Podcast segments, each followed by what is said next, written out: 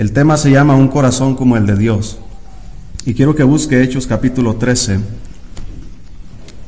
Hechos capítulo 13.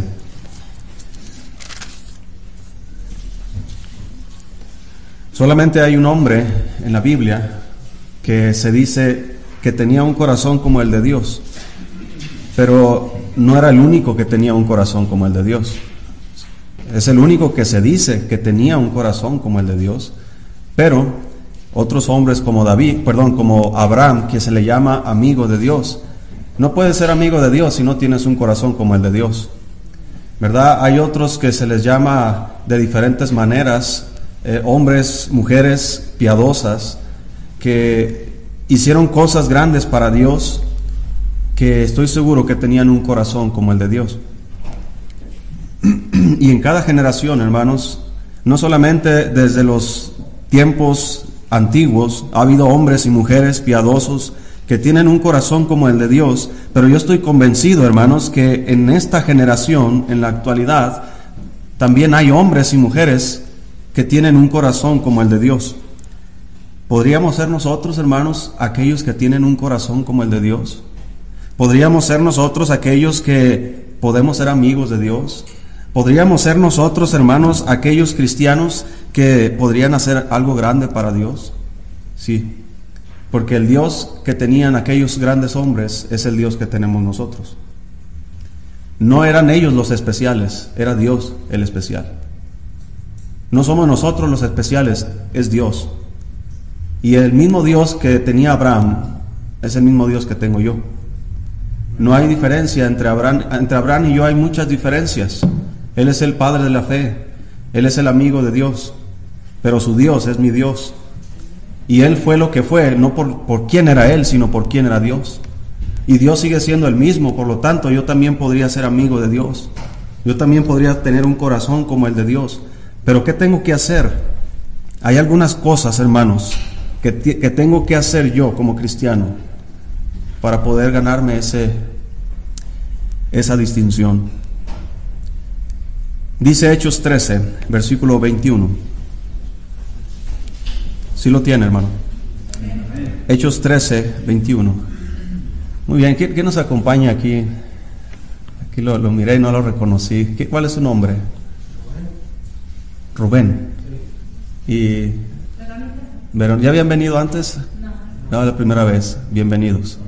Siéntense como en su casa. Dios les bendiga. Muy bien, hermanos. Versículo 21.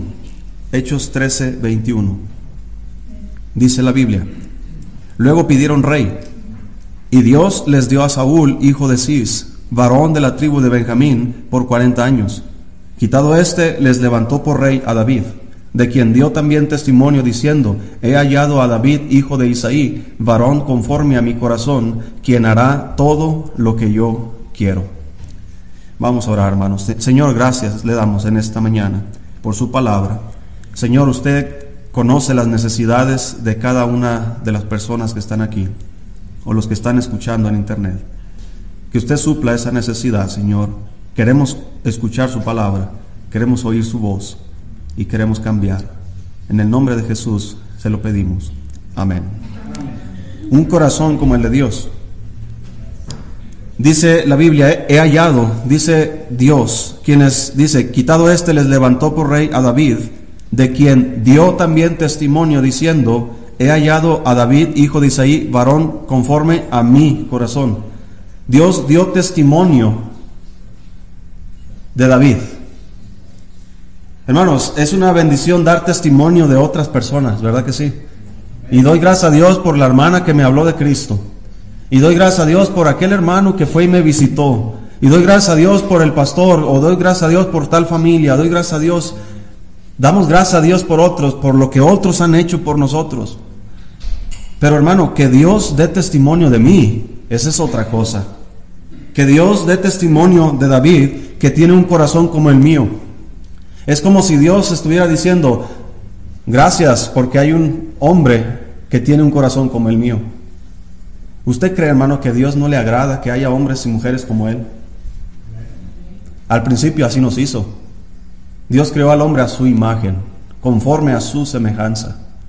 Dios no creó a alguien diferente a Él, Él lo hizo igual a Él. Adán y Eva eran iguales a Dios. Adán y Eva eran perfectos como Dios era perfecto. La única diferencia es que Dios es omnipotente y el hombre no lo es.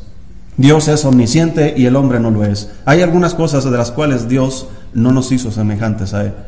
¿Por qué? Porque no hay nadie como Él. Dios es único. Entonces, aquellas cualidades que sí nos hizo semejantes a Él, una de ellas es su corazón. Dios quiere que tú y yo tengamos un corazón como el de Él.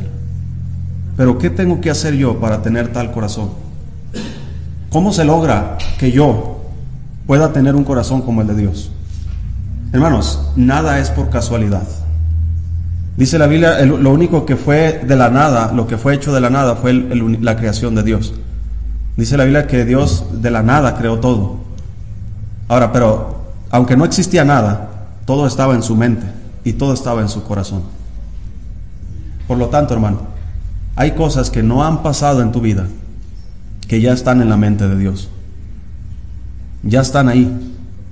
Fíjate lo que dice este versículo.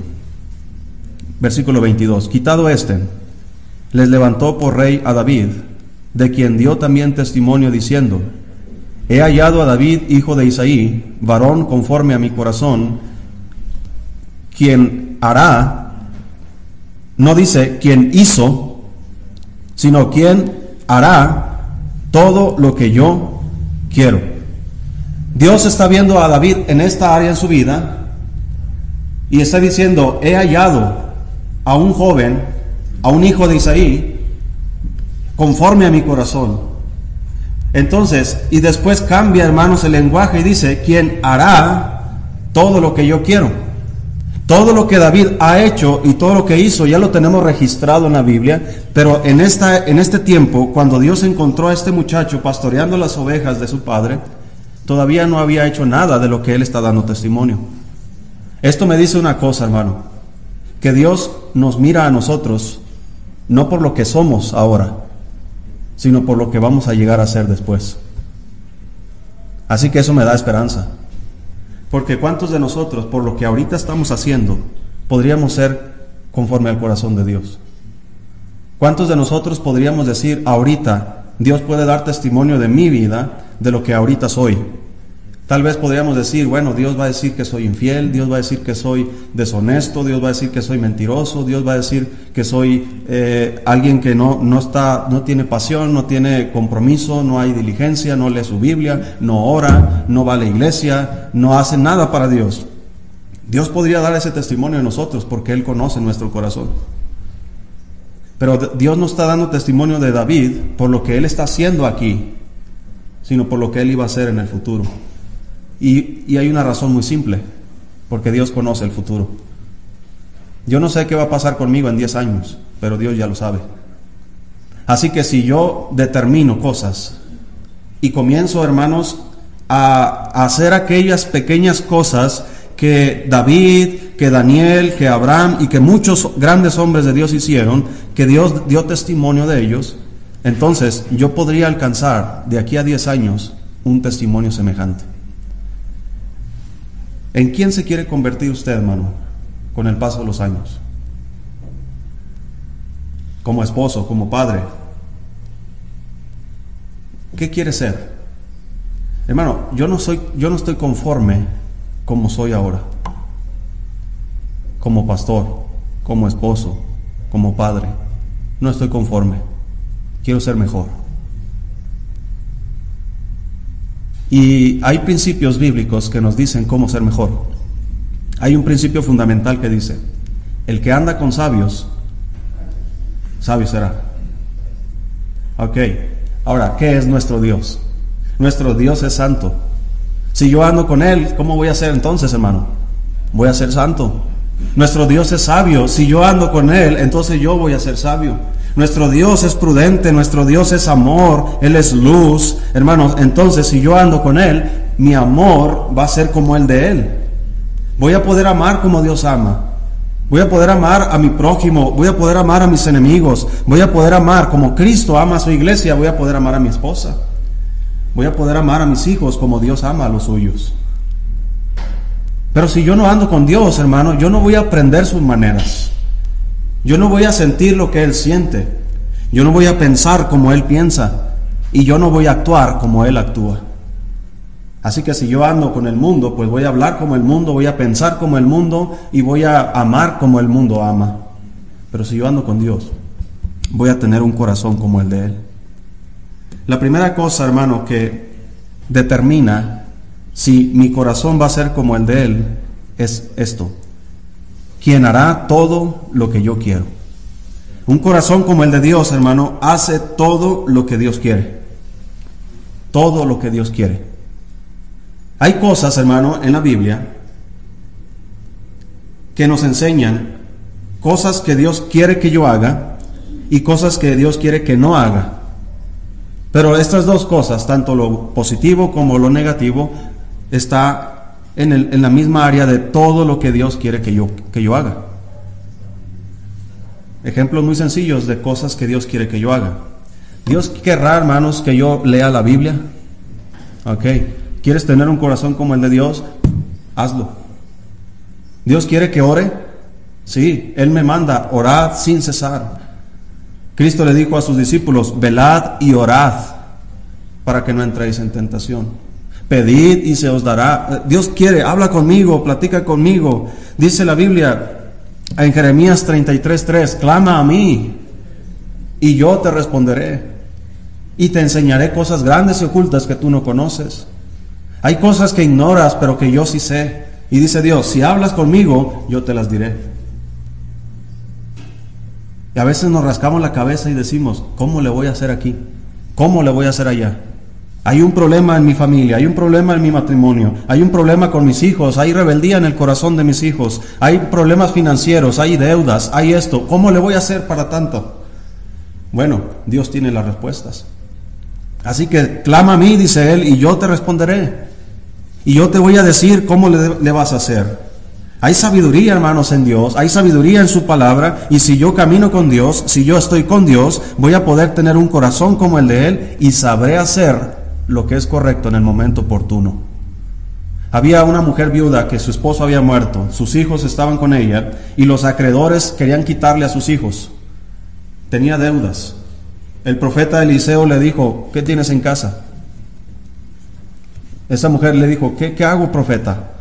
Bueno, ¿qué tienes en casa? Tengo una vasija de aceite. Ok, consíguete más vasijas. Y llénalas con la vasija que tienes de aceite. Milagrosamente, hermano, con una vasija que tenía esta mujer de aceite, comenzó a llenar las otras vasijas con la misma vasija. Esto habla, hermano, de que si hacemos lo que Dios quiere, Él va a suplir nuestras necesidades. Y comenzó a llenar una y otra y otra hasta que dijo, ya no hay más vasijas. Y entonces cesó el aceite. Bueno, ¿y qué voy a hacer con tanto aceite? Véndelo y paga a tus acreedores. Había una vez llegaron unos hombres a la casa de Pedro dijeron, Pedro, ¿tu señor no paga los impuestos? Sí, dijo Pedro. Y Pedro fue a decirle a Jesús y Jesús ya lo estaba esperando. Pedro, dime, ¿de quién pagan los, los hombres los impuestos? ¿De los hijos de los reyes o los del pueblo? No, pues los del pueblo. Bueno, para no ofenderles, ve al mar echa el anzuelo, y el primer pez que saques, de su boca sacarás un estatero, que vale a dos dracmas. Un dracma era el impuesto que tenían que pagar. Dáselo por ti y por mí. Ahí hay sabiduría. Hay problemas económicos, ¿cómo le voy a hacer? Bueno, ¿qué sabes hacer? ¿Qué sabía hacer Pedro? Pescar. Bueno, de vez en cuando, hasta yo, hermano, tengo que, yo afino pianos, y de repente tengo una necesidad y sabe que Dios me dice, afina un piano, arregla un piano. Y Dios suple la necesidad. Pero lo que yo tengo que captar, hermano, es, es entender qué es lo que Dios quiere que haga. No es, Dios, tú tienes que entenderme qué es lo que yo quiero que tú hagas por mí. No dice Dios, yo quiero que tú entiendas qué es lo que yo espero de ti porque yo no voy a, obligar a Dios a hacer algo que yo quiero, pero Él sí tiene el poder de obligarme a mí a hacer lo que Él quiere. Así que hay dos formas de hacer las cosas que Dios quiere. Voluntariamente u obligadamente. Dice la Biblia que toda rodilla se doblará un día ante Él. ¿Lo harás voluntariamente u obligadamente? Aquellos ateos que no creen en Dios y que piensan que no hay Dios y, aquellos que, que no quieren nada con Dios, un día, hermanos, un día estarán delante del trono de Dios arrodillados ofreciéndole culto a Dios. Yo prefiero hacerlo ahorita, porque aquellos ya no tendrán oportunidad, hermanos, lo harán obligadamente. Si estamos comprendiendo, hermano, quiere un corazón como el de Dios, haga lo que Él quiere.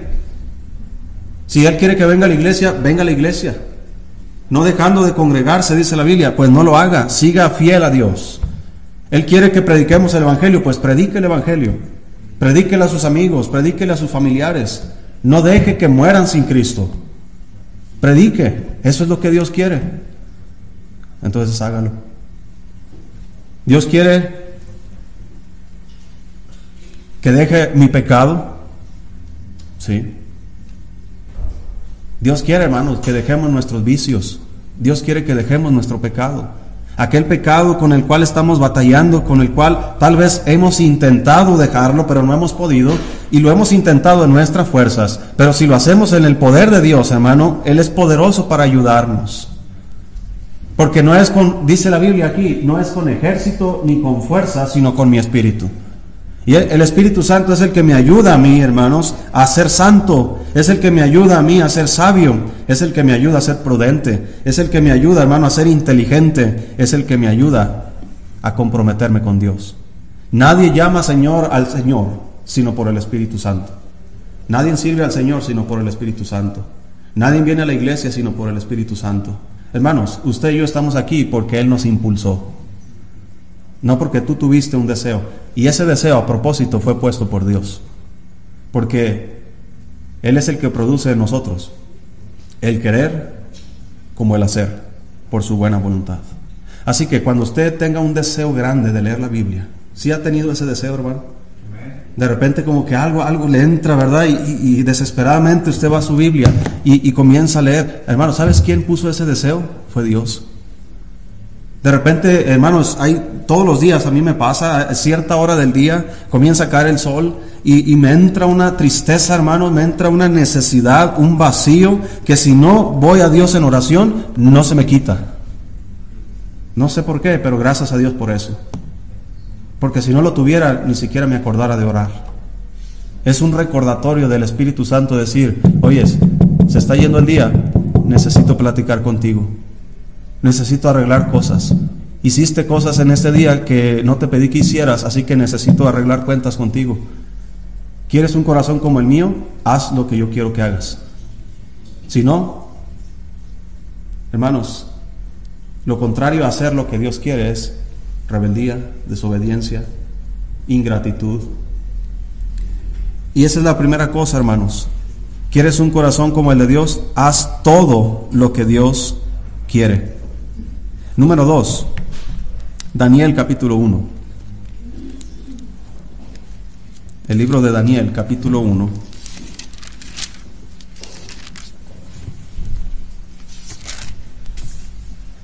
Esta historia, hermanos, de Daniel, eh, ya hemos obviamente escuchado bastante acerca de, de Daniel, pero quiero señalar una cosa aquí acerca de lo que Daniel hizo.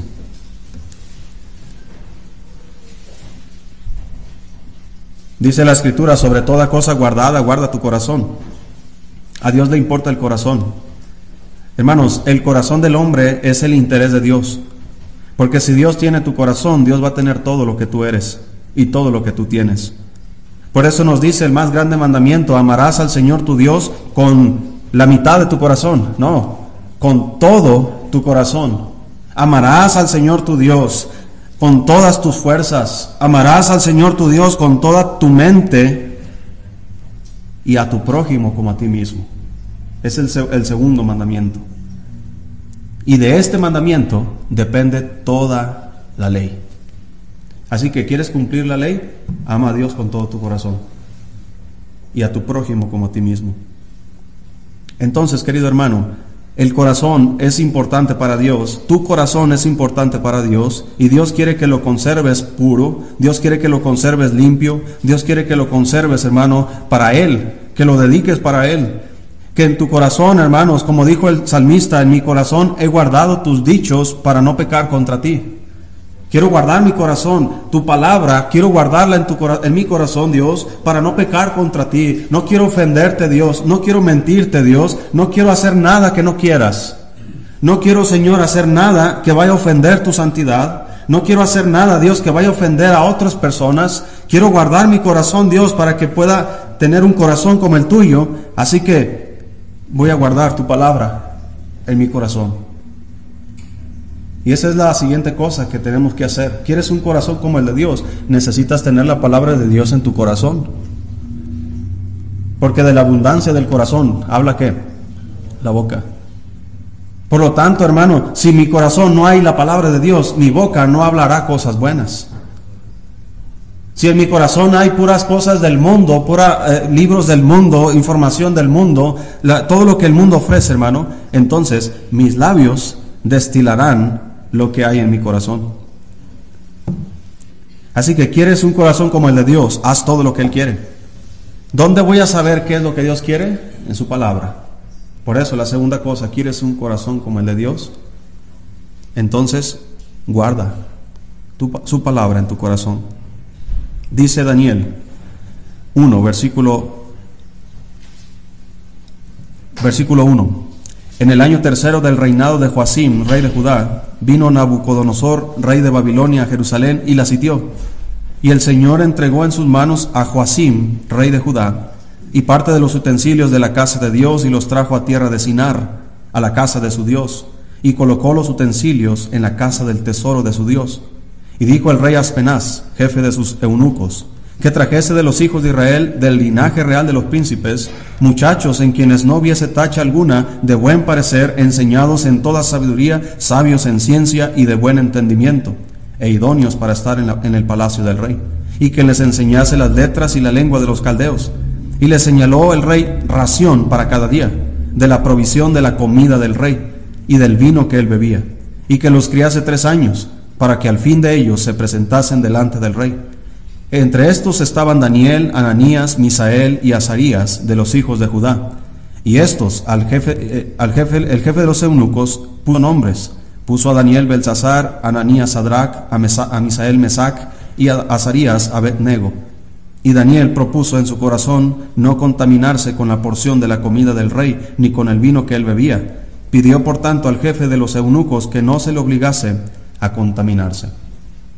Hermanos, Daniel había propuesto en su corazón no contaminarse con la comida del rey. Hermanos, la comida del rey. Hermanos, si viniera el presidente de los Estados Unidos y te invitara a comer, no creo que te iba a invitar a los tacos de ahí de la esquina. ¿Verdad? No, no te iba a invitar a un menudo, ¿verdad? El presidente no come eso. Sí, a lo mejor el presidente de México, sí, ¿verdad? Él se la lleva en las fonditas, ¿verdad? Ahí comiendo la, comida de las, de las mujeres ahí, de la calle y todo. Pero el presidente de los Estados Unidos, ¿no? O el presidente de Alemania, ¿verdad? O el, no sé, no me iba a invitar a... ¿Dónde creen que comen los reyes? ¿Y qué creen que comen los reyes? Y este rey, hermano, no era como el rey, no era como el presidente de los Estados Unidos, ni como el presidente de Alemania, ni como el presidente de Francia. Hermano, este rey era un emperador, era alguien que tenía un imperio, hermanos, era, era, eran muchos países que había conquistado, era un reino grande y más ni menos como el rey Nabucodonosor, un gran rey que hizo cosas perversas, pero que también reconoció que Dios es Dios. Entonces, esa comida que él comía, ¿por qué Daniel dice, yo no quiero comer eso? ¿Le daba asco la comida? ¿No le gustaban las lentejas del rey? ¿No le gustaba, no sé? No, hermano, había ciertos alimentos que comía el rey que en la ley de Dios decía que no podían comer su pueblo. En el libro de Levíticos no lo busques, pero ahí hay muchas leyes acerca de la salud, acerca de la comida, acerca de las mujeres cuando tienen hijos, acerca del parentesco acerca de los animales que podías comer y los que no podías comer. Entonces, Daniel se propuso no contaminarse, ¿por qué lo hizo? Porque sabía hacerlo, porque había la información en su corazón. Pero un cristiano que no tiene conocimiento, que no sabe nada, que no sabe que Dios prohíbe el cerdo ahí en la ley, que no sabe que Dios prohíbe la liebre, que Dios prohíbe ciertos animales, y estás ahí delante de Nabucodonosor y comienzas a, oler la comida, y comienzas a mirar la mesa y, los manjares y, el vino rojeando, ¿verdad? Ahí en la copa, tú ibas a estar emocionado. No, pues vamos a comer, ¿verdad? Y vamos a comer y comer, sin ignorando, hermano, todo lo que Dios dice que no debes hacer. Y hay cristianos en la actualidad, hermano, que ignoran muchas cosas que Dios dice, no debes hacer esto. No debes hacer esto. Mira, hermano, un ejemplo muy sencillo y es el único que te voy a poner aquí. Dios escucha la oración, ¿verdad que sí? Pero hay una excepción. ¿Cómo hay una excepción? Sí. Dios me dice a mí, maridos, vivid con ellas, con nuestra esposa, sabiamente, para que vuestras oraciones no tengan estorbo. ¿Cuál es el estorbo que hay para mis oraciones? Cuando yo no vivo con mi esposa, sabiamente. Ahora, esa palabra sabiamente, hermano, no está hablando de que tú te hagas inteligente. Ah, Dios, mira cómo qué sabio soy. Estoy leyendo mucho tu Biblia, estoy leyendo muchos libros cristianos, estoy escuchando muchos audios cristianos, me estoy llenando de conocimiento. Oh, soy muy sabio. No, no, lo que Dios está diciendo, aplica lo que has aprendido. ¿Con quién? Con tu esposa. ¿Ya aprendiste que debes amar a tu esposa como yo amo a la iglesia? Sí, Señor. Bueno, ahora hazlo. No nada más te quedes con el conocimiento, practícalo. Yo me entregué por mi iglesia, entrégate por tu esposa. ¿Lo estás haciendo? Dios, eh, ahí donde nos hacemos chiquitos, ¿verdad? Y Dios, perdóname, he fallado en esto. Dice que debemos tratarla como a vaso más frágil. ¿La estás tratando como a vaso más frágil? ¿O somos duros, toscos?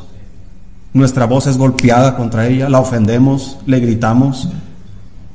Hermano, es hija de Dios. Yo he pensado siempre, ¿verdad? Un día cuando mis dos hijas se casen, yo quiero entregar a mis hijas a un buen hombre que las va a tratar bien, que las va a cuidar bien. Pero si, si yo, yo me entero, hermano, que, que el esposo de mi hija está maltratando a mi hija, yo no me voy a quedar de brazos cruzados y voy a decirle a mi yerno, oye, te invito a, a cenar. Vamos, vente, vamos a pasarla bien. No, hermano. Si mi yerno trata mal a mi hija, yo no voy a estar bien con mi yerno. ¿Sí está comprendiendo eso? ¿Qué hará usted con sus hijas? Yo creo que lo mismo. ¿Qué cree que hace Dios con sus hijas? Exactamente lo mismo. Entonces Dios dice, mira, si no tratas bien a mi hija, ni te me acerques, ni hables conmigo, porque tus oraciones son estorbadas. Hay un estorbo. Me molesta tu actitud hacia tu esposa. Me molesta tus palabras hacia tu esposa. Me molesta que no la cuides, que no la ames, que no proveas, que no seas sincero con ella. Me molesta. Así que ni te me acerques a hablar conmigo porque no te voy a escuchar. Bueno, entonces Dios, quiero que me escuches. Ok, ve con tu esposa y haz lo que te digo. Trátala bien. Ámala. Cuídala. Provee. Y entonces vienes y podemos platicar. Entonces vienes y podemos cenar, como dice la Biblia allá en Apocalipsis. Si abrimos la puerta, yo entraré a Él y cenaré con Él y Él conmigo. ¿Sí estamos comprendiendo, hermano? Pero ¿cómo, ¿cómo voy a saber yo qué tengo que hacer si no leo la Biblia? Hermanos, todo lo que Dios quiere que yo haga y que Dios quiere que no haga se encuentra en la Biblia. Así que si yo dejo la Biblia a un lado y trato, hermanos, de, buscar información por otros lados. ¿Cómo ser un buen esposo? Ah, aquí hay un libro, ¿cómo ser un buen esposo y vencerás? O el esposo, el esposo piadoso, o, el esposo, eh, no sé, o la esposa esto, y, leyendo, ah, mira lo que dice este escritor, lo que dice esta psicóloga, lo que dice esta persona acerca de cómo... Hermanos, aquí está la Biblia, no, no nos hagamos patos como decimos. Y, hay muchos cristianos, hermano, y yo conozco hasta pastores, hermano, que para organizarse las predicaciones de todo el año de, sus iglesias, leen 50 libros. Y yo me he preguntado, si en lugar de dedicar el tiempo para leer esos 50 libros, dedicaran el tiempo para leer la Biblia, hermanos, entenderían más lo que la Biblia dice de parte de Dios a lo que estos escritores piensan que dice de parte de Dios. ¿Sí me, sí me explico, hermano? Ahora, no es malo leer libros. A mí me encanta leer libros. Pero yo siempre debo poner en perspectiva que no hay libro más importante que este. Y este libro que cómo ser un buen esposo, está bien, hay algunas cosas que puedo aprender, pero nada como este. Porque aquel libro trae información, pero este libro trae poder. Porque la palabra de Dios es poderosa. Dice que la palabra de la cruz es locura a los que se pierden, pero a los que se salvan, esto es a nosotros, es poder de Dios. Y la palabra poder ahí es la palabra dinamita. Es una palabra que transforma. La dinamita, hermanos, eh, así cuando vas manejando en la carretera y, miras un cerro partido, fue partido por la dinamita. Bueno, cuando tú veas un paisaje transformado de esa manera por el hombre, tú puedes ver que el hombre no se puso con una pala a quitar el cerro. ¿Sí me explico? Fue la dinamita lo que partió el cerro. Entonces, ¿quieres cambiar? ¿Quieres ser como Dios? Deja que Dios ponga su dinamita en tu corazón. Y va a explotar ahí, hermanos. Y va a hacer transformaciones. Y va a hacer cambios. No hay cambio, hermanos, sin, sin la palabra de Dios. No hay un corazón como el de Dios si no escucho a Dios en su palabra. Dice ahí Daniel 1.14. Si lo tienen. Daniel 1.14 dice, consintió pues con ellos en esto y probó con ellos diez días. Y al cabo de los diez días pareció el rostro de ellos mejor y más robusto que el de los otros muchachos que comían de la porción de la comida del rey. Así pues Mensar se llevaba la porción de la comida de ellos y el vino que habían de beber y les daba legumbres.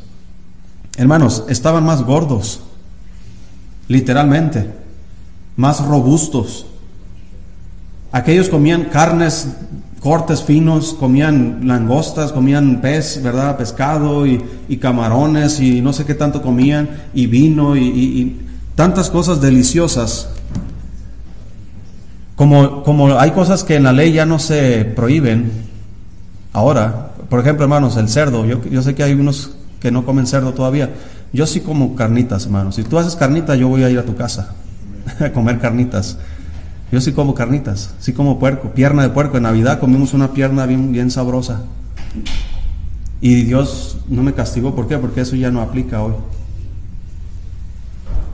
A lo mejor si Nabucodonosor me invitara ahorita, sí, sí le entraba.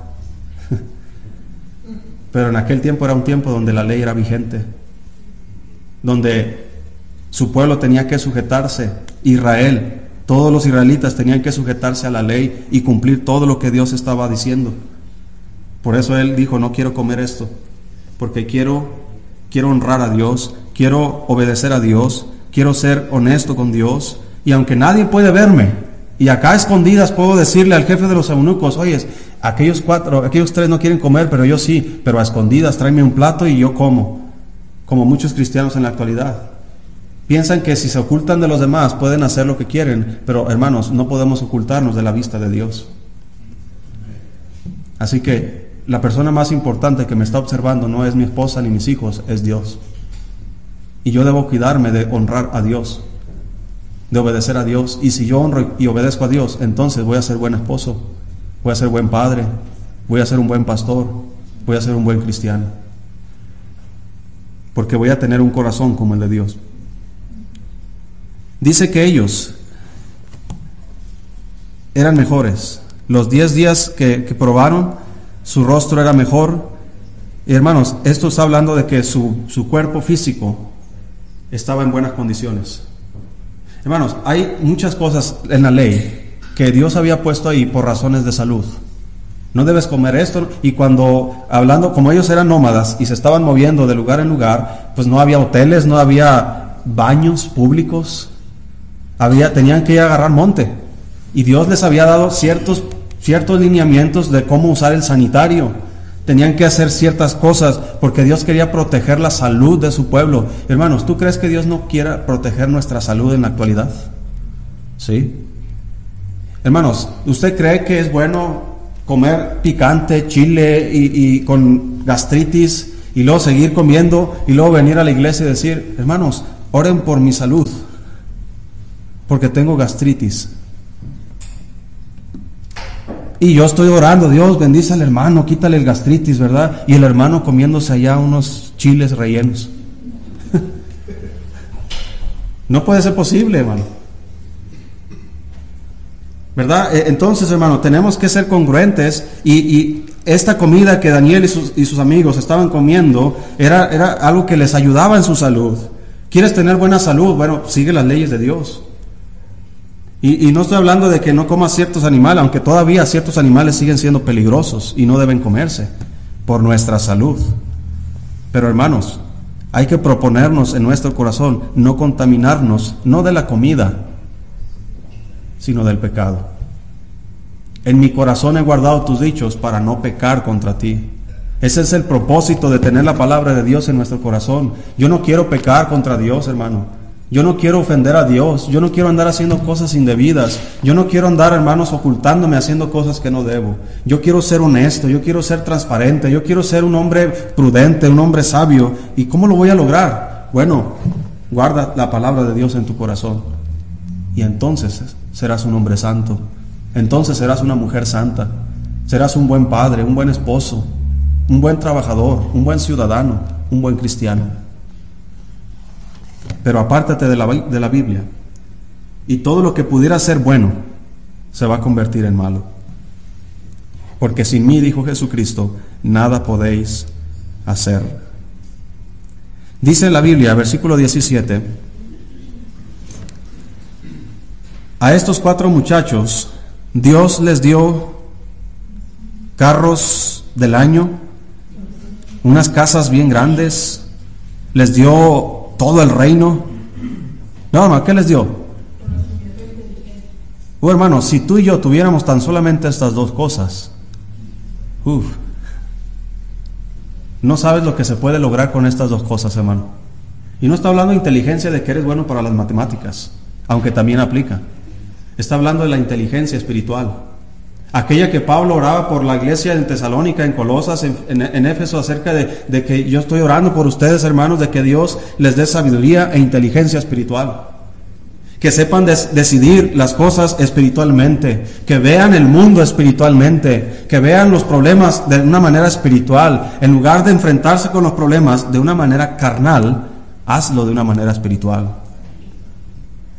Hay cosas que mi esposa y yo a veces tenemos que discutir lo podemos hacer de dos maneras, pelearnos o ponernos de acuerdo.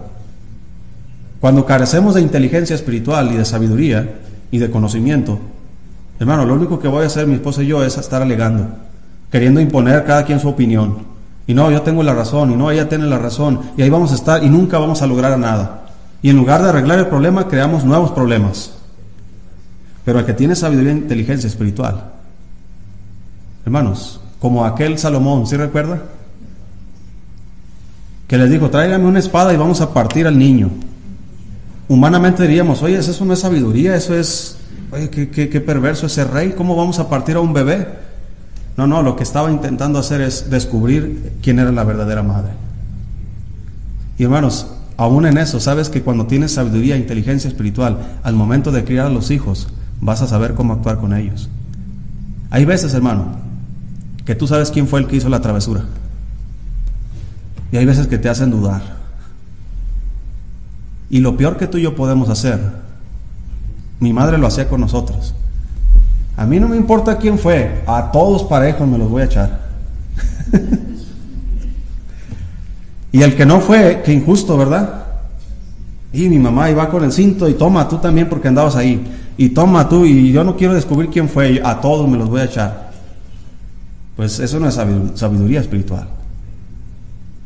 Yo quiero ver, a ver, tengo tres hijos, alguien quebró esto.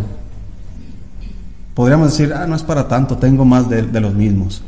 Pero no se trata de eso, porque si ese mi, hijo quebra eso, pero en tu casa, ya la cosa cambia. En mi casa a lo mejor yo pago, a lo mejor así se queda la cosa quebrada, pero ¿y en tu casa? Si mi hijo quebra un plato tuyo, yo tengo que pagar ese plato. Pero necesito sabiduría e inteligencia para saber qué hacer, para discernir. Entonces, Dios les dio a estos muchachos conocimiento e inteligencia en todas las letras y ciencias. Y luego mire lo que dice, y Daniel tuvo entendimiento en qué cosas, en toda visión y sueños. Hermanos, Daniel no tenía una Biblia como tú y como yo.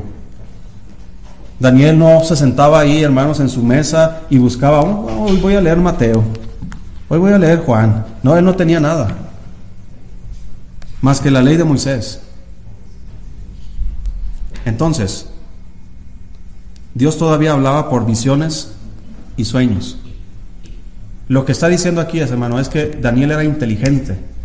Daniel era sabio en comunicarse con Dios.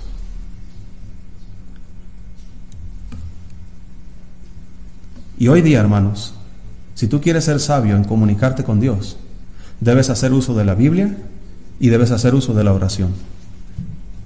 Porque es la única forma en que Dios se comunica con nosotros. No te quedes ahí en tu cama con la Biblia cerrada diciendo, Dios, pues dame un sueño, dame una visión. A lo mejor si comiste pesado vas a tener una visión en la noche. Y vas a soñar, ¿verdad? A mí, me han tocado soñadores, hermano, que no, que, yo vi, que sí, está bien, dije, te creo, pero ¿qué comiste? yo no pongo en duda su sueño, lo que pongo en duda es ¿De dónde viene el sueño? Entonces, hermano, tengo la Biblia aquí. Ya lo dije en una ocasión y lo voy a volver a repetir hoy. Estaba tratando a un hombre que estaba a punto de divorciarse. No sé si se divorció al final. Ya hace algunos años. Vino conmigo. Pastor, ayúdeme. ¿Qué hago? Ok, mira, te voy a esperar todos los lunes aquí en el templo. Y va a haber días que yo voy a ir a tu casa. Él vivía con su madre. Y yo iba, hermanos, estuve varios meses ahí con él, tratando principios, principios, principios, orando con él, animándole, échale ganas. Había días que decía, no, pastor, la cosa va bien. Y al siguiente lunes, pastor, todo está, todo está arruinado. Y yo tenía que otra vez animarlo. Y, hermano, ya tenía varios meses, dos, tres meses con él, tratando Biblia, Biblia, principios bíblicos. Mira, aquí dice, mira, aquí dice, mira, Dios dice esto, haz esto, haz lo otro. Y un día, hermano, llegué con él a su casa y me dijo, pastor, ya estoy harto. Yo le dije a Dios, Dios, dame una señal. Y pastor me dice, volteé al cielo y vi una luz. Y yo me rasqué la cabeza y dije, tres meses echados a perder. y yo le dije, ok, viste la luz. ¿Y en qué te ayudó en tu matrimonio? ¿Ya eres buen esposo? No había respuestas. ¿De qué me sirve ver una luz para que yo pueda ser un buen esposo? Bueno, si eso te ayuda, pues cómprate lucecitas de Navidad y ponla en toda tu casa y vas a ser un buen esposo brillante. ¿Y qué con los principios que yo te dije? ¿Y qué con lo que dejes el orgullo? ¿Y qué con lo que tienes que pedir perdón? ¿Y qué con lo que tienes que perdonar? ¿Y qué con lo que tienes que amar como Cristo ama a su iglesia? ¿Y qué con lo que tienes que proveer para los tuyos? ¿Eso lo vas a dejar a un lado por una luz? Hermano, el salmista no dijo, Señor, dame luces para yo no pecar contra ti. No, dijo, en mi corazón he guardado tus dichos, tu palabra, porque no quiero ofenderte y no quiero pecar contra ti. Así que quieres ser un, un cristiano con un corazón como el de Dios, haz todo lo que Dios quiere y guarda la palabra de Dios en tu corazón. Mira en Deuteronomio capítulo 4, no vayas a perder Daniel. Pon un separador ahí en Daniel y busca Deuteronomio capítulo 4. A mí me encanta este pasaje, hermano. Deuteronomio capítulo 4. Es un pasaje que me anima, que me motiva a seguir buscando a Dios, a seguir leyendo su palabra. Si lo tienes. Deuteronomio 4, versículo 1. Dice la palabra de Dios. Ahora pues, oh Israel, oye los estatutos y decretos que yo os enseño. ¿Para qué, hermano? Para que los ejecutéis, para que los hagas y viváis y entréis y poseáis la tierra que Jehová, el Dios de vuestros padres, os da. No añadiréis a la palabra que yo os mando. No te pongas a pensar que, que aquel psicólogo piensa diferente, ni vas a disminuir de ella. No vas a decir, no, es que esto no aplica para mí, eso era de otros tiempos. No, para que guardéis los mandamientos de Jehová vuestro Dios que yo os ordeno. Vuestros ojos vieron lo que hizo Dios con motivo de Baal peor, que a todo hombre que fue en pos de Baal peor, destruyó Jehová tu Dios de en medio de ti. Mas vosotros que seguisteis a Jehová vuestro Dios, todos estáis vivos hoy. Mirad, yo os he enseñado estatutos y decretos como Jehová mi Dios me mandó, para que hagáis así en medio de la tierra en la cual entráis para tomar posesión de ella. Guardadlos pues y ponedlos por obra, porque esta es que, hermano. ¿Sabe qué es lo que Dios está diciendo, hermano? Israel, te voy a dar estos estatutos. Aquí está, te los voy a entregar. Quiero que los guardes. Quiero para que puedas, puedas entrar y poseer la tierra prometida. Y hermanos, Dios había sacado a este pueblo, a los cananeos, por toda su perversión, les había eliminado y Dios levantó a Israel, hermanos, y les ordenó, vayan, entren a Canaán y destruyan a todos los pueblos. Y ustedes van a poseer sus tierras. Y hermanos, cuando Israel hizo eso y entró a su tierra y comenzó a pecar conforme a las naciones que había en ese lugar, ¿qué hizo Dios con Israel? hizo lo mismo que esos pueblos. No los eliminó, pero los sacó de la tierra. Si recuerdas que Dios le dijo a Moisés acerca de ese monte, el monte Oreb, que le dijo Moisés, acércate, pero quita qué? Tus sandalias, porque la tierra en la que estás es santa. Y esa tierra de Israel, hermano, que todavía está ahí y que Dios ya está regresando a su pueblo, sigue siendo santa. Porque esa tierra es de Dios. Todo es de Dios. Pero Dios de alguna manera eligió ese pedacito de tierra para poner a una nación que Dios la iba a levantar hasta el cielo y decirles y mostrarle a todos los pueblos de la tierra cómo se debe obedecer a Dios, cómo se debe servir a Dios, cómo es tener un corazón como el de Dios. Pero Israel lo echó todo a perder porque fue en pos de Baal, fue en pos de Acera, fue en pos de dioses ajenos, que Dios le dijo, no tendrás dioses ajenos. Israel hizo lo contrario.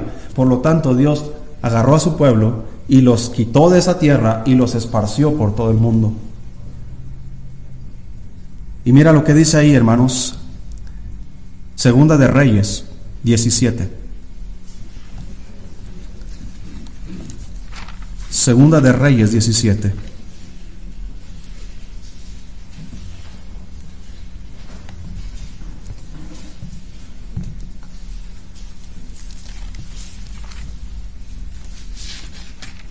Dios les dio estas leyes para que entraran a esa tierra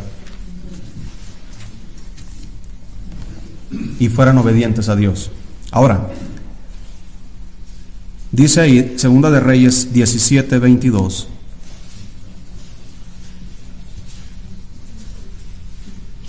Y los hijos de Israel anduvieron en todos los pecados de Jeroboam que él hizo, sin apartarse de ellos hasta que Jehová quitó a Israel de delante de su rostro, como él lo había dicho por medio de todos los profetas sus siervos. E Israel fue llevado cautivo de su tierra a Asiria hasta hoy. Y trajo el rey de Asiria gente de Babilonia, de Cuta, de Abba, de Amat, de Sefarbaín, y los puso en las ciudades de Samaria, en lugar de los hijos de Israel. Y poseyeron a Samaria, y habitaron en sus ciudades y aconteció al principio, cuando comenzaron a habitar allí, que no temiendo ellos a Jehová, envió Jehová contra ellos leones que los mataban. Dijeron pues al rey de Asiria, las gentes que tú trasladaste y pusiste en las ciudades de Samaria, no conocen qué cosa, hermano, la ley del Dios de aquella tierra. Y él ha echado leones en medio de ella, y aquí que los leones los matan, porque no conocen la ley del Dios de la tierra. Y el rey de Asiria mandó diciendo, llevad allí a alguno de los sacerdotes que trajiste de allá, y vaya y habite allí, y les enseñe la ley del Dios del país. Y vino uno de los sacerdotes que habían llevado cautivos de Samaria, y habitó en Betel, y les enseñó cómo habían de temer a Jehová. Así que Dios saca a Israel de, la tierra y los manda a Siria. Y el rey de Asiria dice, para que las ciudades no se queden deshabitadas, vamos a traer gente de aquí y los que quieran venir, vamos a poblar acá y vamos a meter gentes acá. Pero hermano, fíjese bien, la tierra es la importante, no el pueblo. La tierra es santa. Así que quita tu sandalia, Moisés, porque la tierra en la que estás es una tierra santa. Hermanos, lo que podríamos aprender es, quita todo aquello que te va a estorbar para que puedas pisar tierra santa. Ok, Israel no obedeció, se contaminó. Y Dios no va a permitir que en la tierra santa haya contaminación. Así que saca a Israel y los lleva a Siria. Pero el rey de Asiria, hermanos, ignora todas estas cosas. Así que a él se le hizo muy fácil agarrar estas familias de, de Cuta, de Abba, de Sefarbaim. Vénganse para acá. Esta tierra es tierra que fluye leche y miel. Es como si nos dijeran a, nosotros los mexicanos que Estados Unidos dijera, ¿saben qué? Les vamos a regresar el territorio que, eran, que era de ustedes. Imagínense, hermano, que nos regresaran a Nuevo México, Arizona, California. ¿Qué haríamos los mexicanos en Texas? No creo que usted iba a seguir viviendo aquí en Anáhuac. usted va a decir, no, pues yo, hay prosperidad ahí en Colorado, pues me voy a ir a Colorado. Pues imagínense qué pensaron los de Cuta, los de Aba, los de Sefarbaín, diciendo, miren, nos están dando tierras que, ya están sembradas, tierras que ya están cultivadas, tierra que fluye leche y miel, vámonos para allá. Y sabes, hermano, ¿qué es lo que piensa la gente hoy día? Piensa que el cristianismo es prosperidad y prosperidad y prosperidad y prosperidad e ignoran la ley de Dios. Y es por eso que abundan las iglesias que tienen la doctrina de la prosperidad, de que vénganse, no importa cómo vivas, no importa tus costumbres, tu idolatría, tu pecado, vente al cristianismo y disfruta de la leche de, de la tierra que fluye leche y miel. Así que, imagínate hermano, si los que conocen la ley de Dios no hicieron lo que debieron. Ahora los que no conocen nada, los pobres llegaron acá a Israel, a Samaria, y Dios envió leones y los comenzaban a matar. ¿Cuál era la razón que la Biblia nos dice aquí por la cual estaba Dios mandando leones para que los mataran? No conocían la ley. Por lo tanto, si no conoces la ley, no puedes hacer lo que Dios dice. No puedes dejar de hacer lo que Dios dice que dejes de hacer. Si no conoces la ley de Dios, no puedes tener un corazón como el de Dios. Así que los de Cuta, los de Abba, los de Sefarbaín llegaron acá pensando que iba a haber pura prosperidad y no contaron con que aquí se necesita conocer a Dios. Así que aquellas personas, hermanos, que quieran entrar al cristianismo, no van a entrar para sus propios deleites, es para la gloria de Dios. Y yo debo conocer su ley y debo guardarla en mi corazón para no pecar contra Él. Mire lo que hicieron ellos, versículo 28. Y vino uno de los sacerdotes que habían llevado cautivo de Samaria y habitó en dónde? En Betel. Betel significa casa de Dios. Y hoy día, según la Biblia nos dice, que la iglesia es columna y baluarte de la verdad. Y la Biblia nos dice que la iglesia es la casa de Dios. No estamos hablando, hermanos, de este edificio. Estamos hablando de la gente que ha conocido a Cristo. Somos casa de Dios. Y hermanos, es la razón por la cual Dios dice no dejar de congregarnos como algunos tienen por costumbre, porque es en la casa de Dios donde Dios nos va a enseñar sus leyes, sus principios. Es muy fácil, hermanos, estar en tu casa y comenzar a leer la Biblia, y es muy fácil evadir cuando Dios quiere tratar algo con nosotros.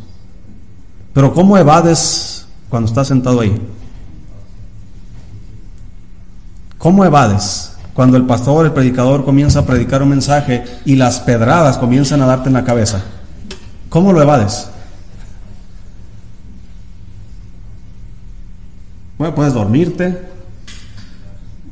Puedes contar las manchas del techo. Puedes estar pensando en los frijoles que dejaste prendidos ahí en la, en la estufa. Puedes pensar, pastor, ya lleva una hora, ¿cuándo va a terminar? En la comida, ¿dónde vamos a ir a comer? A los arcos, vamos a ir a la sierra, vamos a ir, no sé, a las hamburguesas, al búfalo. Si va al búfalo, me invita.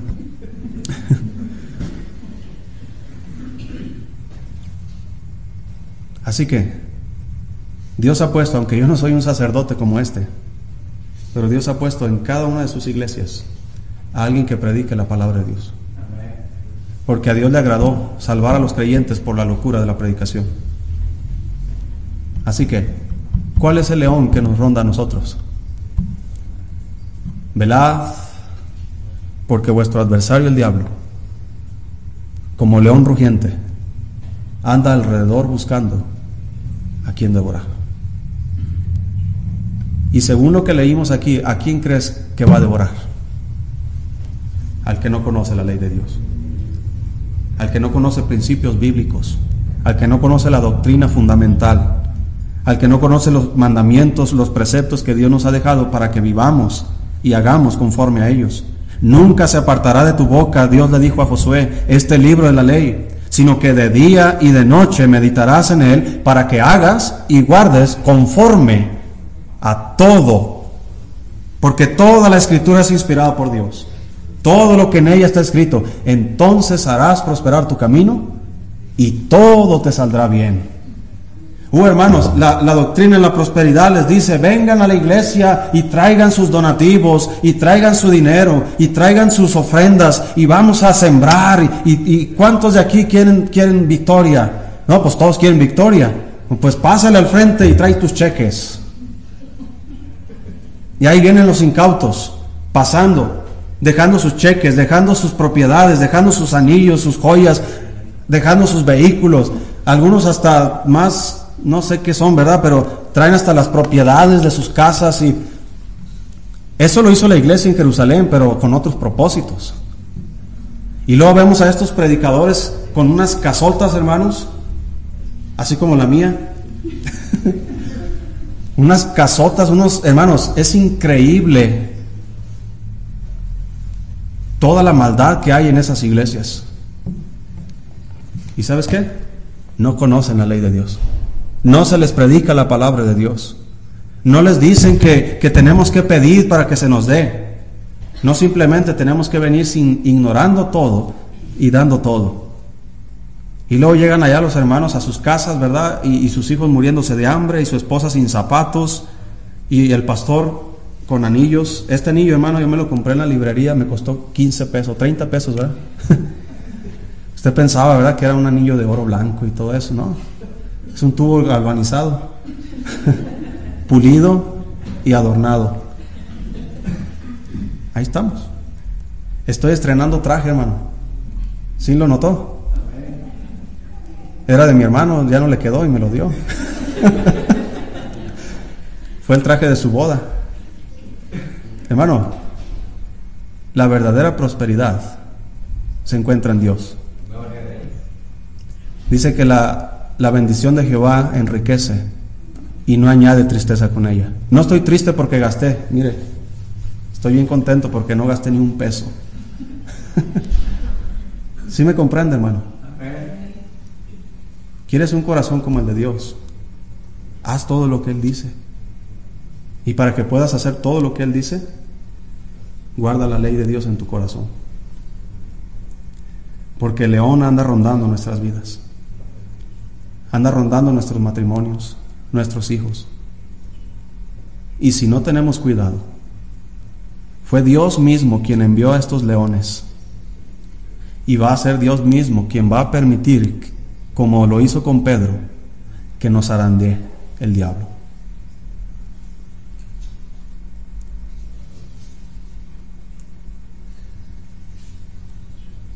Y quiero terminar, hermanos, Daniel capítulo 10.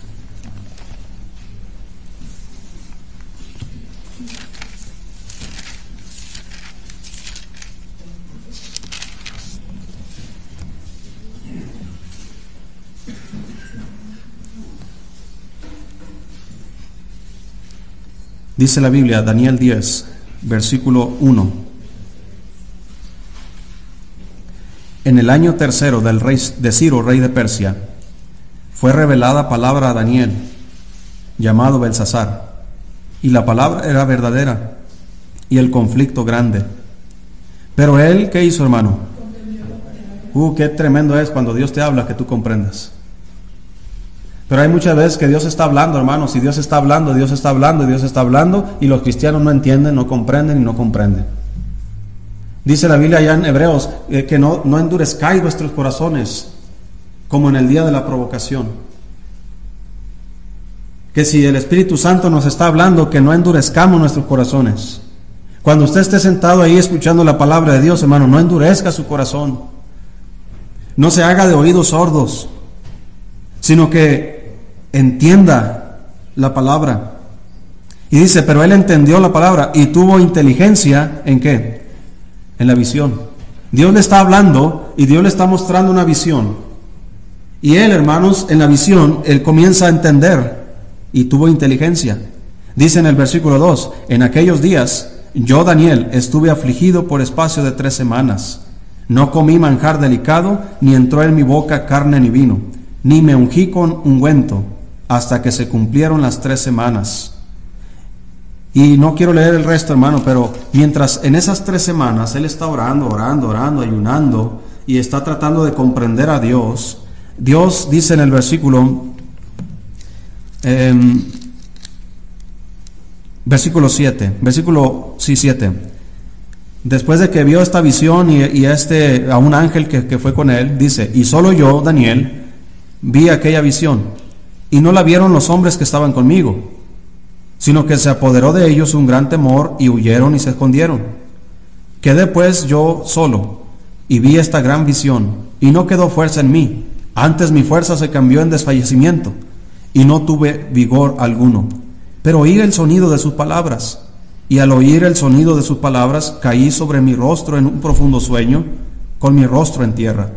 Y aquí una mano me tocó e hizo que me pusiese sobre mis rodillas y sobre las palmas de mis manos y me dijo, Daniel, varón muy amado, está atento a las palabras que te hablaré y ponte en pie, porque a ti he sido enviado ahora. Mientras hablaba esto conmigo, me puse en pie temblando. Entonces me dijo, Daniel, no temas, porque desde el primer día que dispusiste tu corazón a entender y a humillarte en la presencia de tu Dios, fueron oídas tus palabras, a causa de tus palabras yo he venido. Dice el ángel Daniel, desde hace tres semanas que te dispusiste a entender y a humillarte en la presencia de Dios, yo fui enviado. No voy a entrar en detalles, pero en el libro de Hebreos se nos dice que los ángeles de Dios son enviados a favor para servicio de nosotros los creyentes. Hay un mundo espiritual que tú y yo no vemos, hermano. Dios está en su trono y el Hijo de Dios está a la diestra de Dios, en su trono. Pero los ángeles de Dios suben y descienden a la tierra. Como digo, no voy a entrar en detalles, a lo mejor estudiamos un día todo esto, pero lo único que puedo decir aquí, hermano, es, ¿a cuántos ángeles Dios envía a nosotros? También se nos dice en Hebreos que debemos cuidar la hospitalidad porque algunos, sin saberlo, hospedaron ángeles. ¿Cómo sabes tú que lo que Dios está enviando a tu vida viene como un ángel? A esa persona, a esa familia. ¿Cómo sabes? Es más, los ángeles de las siete iglesias que están en Asia, ahí en Apocalipsis, se les dice ángeles. Son pastores de las iglesias. De cierta manera Dios me toma a mí como un ángel. La palabra ángel significa enviado por Dios. Así que aquí tienes un ángel. No tengo alas, no vuelo, pero aquí tienes un ángel. Y sabes tú, hermano, como Natán, no, no Natancito, ¿verdad? Pero Natán el profeta, cuando David había pecado, Dios envió a Natán, le envió un ángel. ¿Para qué lo envió? para arreglar la vida de David, para predicarle la palabra de Dios. Así que, querido hermano, Cuando tú y yo nos disponemos, nuestro corazón, a buscar a Dios, Dios envía toda su bendición sobre nosotros. No hay cosa más preciada para Dios que nosotros dispongamos nuestro corazón para buscar a Dios. No existe otra cosa mejor que tú y yo podamos hacer. Así que vamos a terminar en Segunda de Crónicas 19.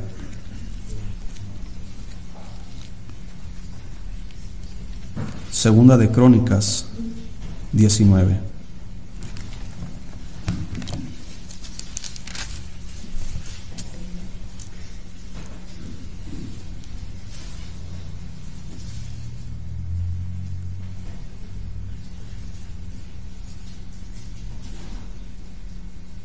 Si lo tiene, hermano.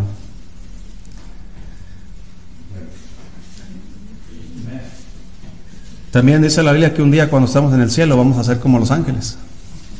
¿Verdad? Aunque aquí hay muchos que parecen demonios, ángeles caídos, ¿verdad? Muchos más niños, ¿verdad? Que parecen, híjole, este es un angelito, pero caído de los que cayeron, ¿verdad? Hermano, qué bendición que Dios todavía tiene cuidado de nosotros. Hay muchas cosas, hermano, y a mí me gusta entrar mucho en estos detalles, pero no tenemos tiempo para ello. Pero a mí me gusta mucho, hermano, entender cómo Dios obra en cada aspecto de nuestra vida, en cada circunstancia. Aún en la forma en cómo tú vas manejando, hermano, ¿cómo es posible que tanto, tanto y tanto y Dios te proteja tanto? Cuando ves accidentes por todas partes. Y hermanos, gracias a Dios que hasta ahorita, nunca, nunca, hasta ahorita, nunca, y no digo que no vaya a pasar, pero nunca hasta ahorita, nunca, mi familia ha pisado un hospital. Sí, una vez se cayó mi hijo, ¿verdad? O quién fue mi hija, Mical, y se dobló su, su bracito, y hermano Fernando nos llevó allá al hospital. Eh, fíjese, fuimos, pero yo no pagué. Y nos llevó al hospital y el doctor lo quiso revisar su manita y mi hija estaba asustada y mi hija lo quitó con su manita, que estaba lastimada, con la que nos estaba tratando de, chantajear. Y ay, que no podía mover y como en el hospital sí lo hizo. Y el doctor dijo, mire, ya me hizo el trabajo fácil. y se curó, es todo. Mi esposa entró, pero para tener a mis tres hijos. Hermano, es Dios. ¿Quién hace estas cosas? Así que aquellos que se la pasan en un hospital, podemos ver la mano de Dios obrar también. Ahí está la hermana Clementina. A mí me dice Dios, tú no vas a entrar, y a la hermana le dice, tú sí vas a entrar. Porque yo quiero mostrar de parte tuya que yo puedo protegerte siempre. Y yo quiero mostrar de parte de la hermana que yo puedo sanarle siempre. Porque Dios tiene el poder de hacer las dos cosas. Él puede darme todos los recursos, hermanos, eh, económicos para solventar todas las necesidades que yo tengo, o Él puede mandar el pan y el pez. ¿Sí me explico? Él puede mandar el cuervo que me dé de comer. Muchos de ustedes son cuervos, ¿sabían? Porque Dios tiene poder para todo eso. Así que cuando yo dispongo mi corazón para buscar a Dios, yo no tengo que preocuparme de nada. ¿Qué comeremos? ¿Qué beberemos? Porque Dios sabe que tengo estas necesidades. Así que más buscar primeramente el reino de Dios y su justicia y todas estas cosas serán añadidas. Yo no me preocupo. Obviamente hay preocupaciones normales de, la vida, del día a día.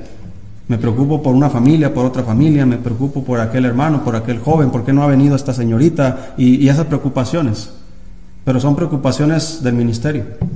Pablo dijo de la iglesia en Gálatas, por cual quien vuelvo a sufrir dolores de parto por ustedes.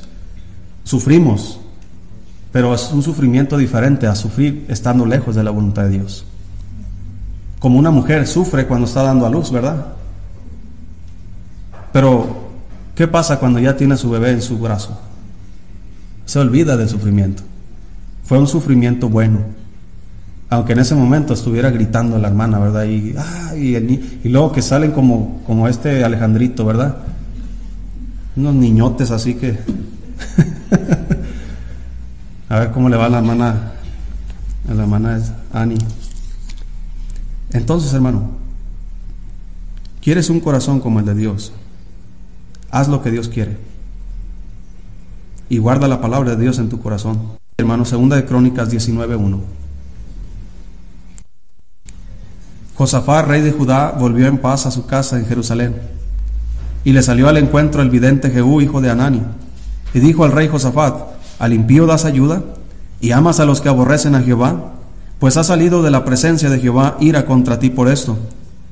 Pero se han hallado en ti buenas cosas, por cuanto has quitado de la tierra las imágenes de acera y has dispuesto tu corazón para buscar a Dios. Fíjate hermano, a pesar de nuestros errores, a pesar de nuestras fallas, Dios sabe y conoce si tenemos un corazón dispuesto para buscarlo. Yo fallo, hermanos, tú fallas. Yo peco, tú pecas. Yo soy tentado, tú eres tentado. Y Dios lo sabe. Pero también sabe si tienes un corazón dispuesto para buscarlo o no lo tienes. Así que querido hermano, ¿quieres tener un corazón como el de Dios? Proponte y disponte para buscarlo. Pero hazlo en serio. Dice Dios, si me buscares, seré hallado de vosotros. Si te acercas a mí, yo me acercaré a vosotros. Dios está esperando nuestra iniciativa. Da el primer paso y Dios dará mil pasos. Porque Él hace la mayor parte. Así que hermano, un corazón como el de Dios hace todo lo que Dios quiere. Un corazón como el de Dios guarda la palabra de Dios en su corazón. Y un corazón como el de Dios se dispone a buscar a Dios.